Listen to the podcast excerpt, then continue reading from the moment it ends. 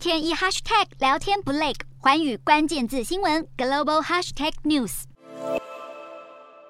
俄罗斯国营电视台二十六号报道，俄罗斯总统普京本周将访问中亚两个前苏联国家塔吉克和土库曼，访问两国领袖，然后回到莫斯科会晤印尼总统佐科威，并举行会谈。而普丁也计划六月三十号到七月一号期间访问白俄罗斯，与白俄总统卢卡申科一同参加论坛。这是普丁挥军攻打乌克兰后首度离开俄罗斯的出访行程。普丁最近一次离开俄罗斯是在今年二月初出席北京冬奥开幕式，他和中国国家主席习近平在开幕式开始前几个小时宣布双方签署不封顶友谊条约。而普京近期也声称，与中国、印度和伊朗等其他大国贸易关系更牢固，最主要的原因之一就是因为西方制裁。不过，却也因为受到西方制裁，切断俄罗斯与全球金融体系的关系，导致许多投资者将俄罗斯资产当成了烫手山芋。其中，俄罗斯债券利息支付款期限二十六号到期，但目前没有迹象显示债券持有人已经收到利息款项。俄罗斯也因此发生数十年来的首起违约。不过，克里姆林宫一再强调，俄罗斯没有理由违约，是因为遭西方制裁，